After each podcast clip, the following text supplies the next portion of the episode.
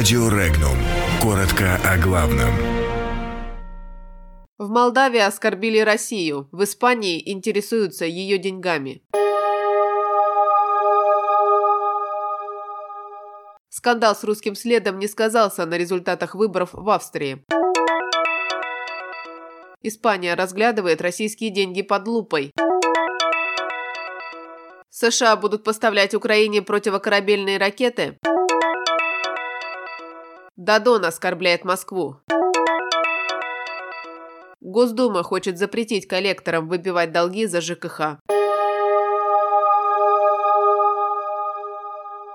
Австрия голосовала на выборах в Европарламент в тени тяжелого кризиса, вызванного коррупционным скандалом, затронувшим ультраправую партию и приведшим к распаду коалиционного правительства, возглавляемого консерваторами Себастьяна Курца, пишет испанское издание «Эль Паис». Избиратели отдали однозначную победу формированию канцлера. Ультраправые же пережили лишь небольшой упадок популярности, и это через неделю после того, как ушел в отставку их уже бывший лидер и вице-канцлер Хайнц Кристиан Штрахе, главный герой видео, снятого скрытой камерой в июле 2017 года на Ибице. На записи бывший вице-канцлер предлагал обеспечить государственными контрактами мнимую племянницу российского олигарха в обмен на поддержку на выборах путем нелегального финансирования и контроля над одним из самых влиятельных ежедневных изданий в стране.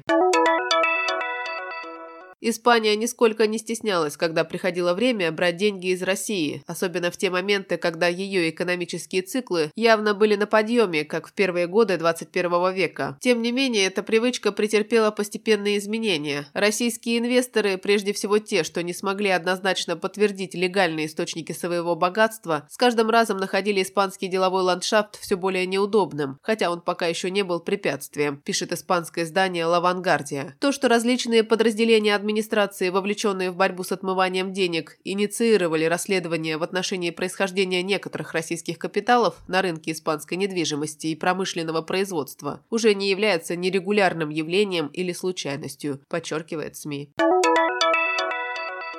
Сенат США предложил увеличить помощь на безопасность Украины в военном бюджете Соединенных Штатов на 2020 финансовый год. Сумма поддержки увеличится на 50 миллионов долларов до 300 миллионов долларов. Посольство Украины в США утверждает, что 100 миллионов долларов будет потрачено на летальные виды оружия. Часть из них пойдут на береговую оборону и противокорабельные ракеты, которые могут быть использованы в наступательных целях.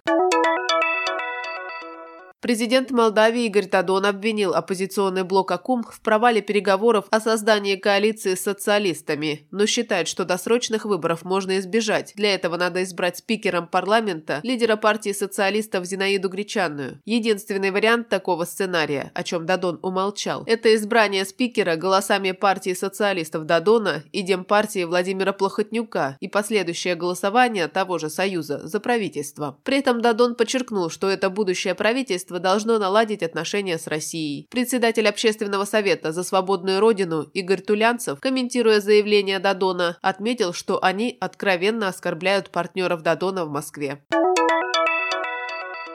Сегодня Госдума в первом чтении обсудит законопроект, запрещающий передачу коллекторам прав на взимание долгов за услугу ЖКХ. Анализ правоприменительной и судебной практики показывает, что уступка прав требований организациям, не являющимся специально уполномоченными участниками рынка жилищно-коммунальных услуг, приводит к злоупотреблениям и нарушениям прав и законных интересов граждан. Предусмотрены исключения. Подробности читайте на сайте Regnum.ru.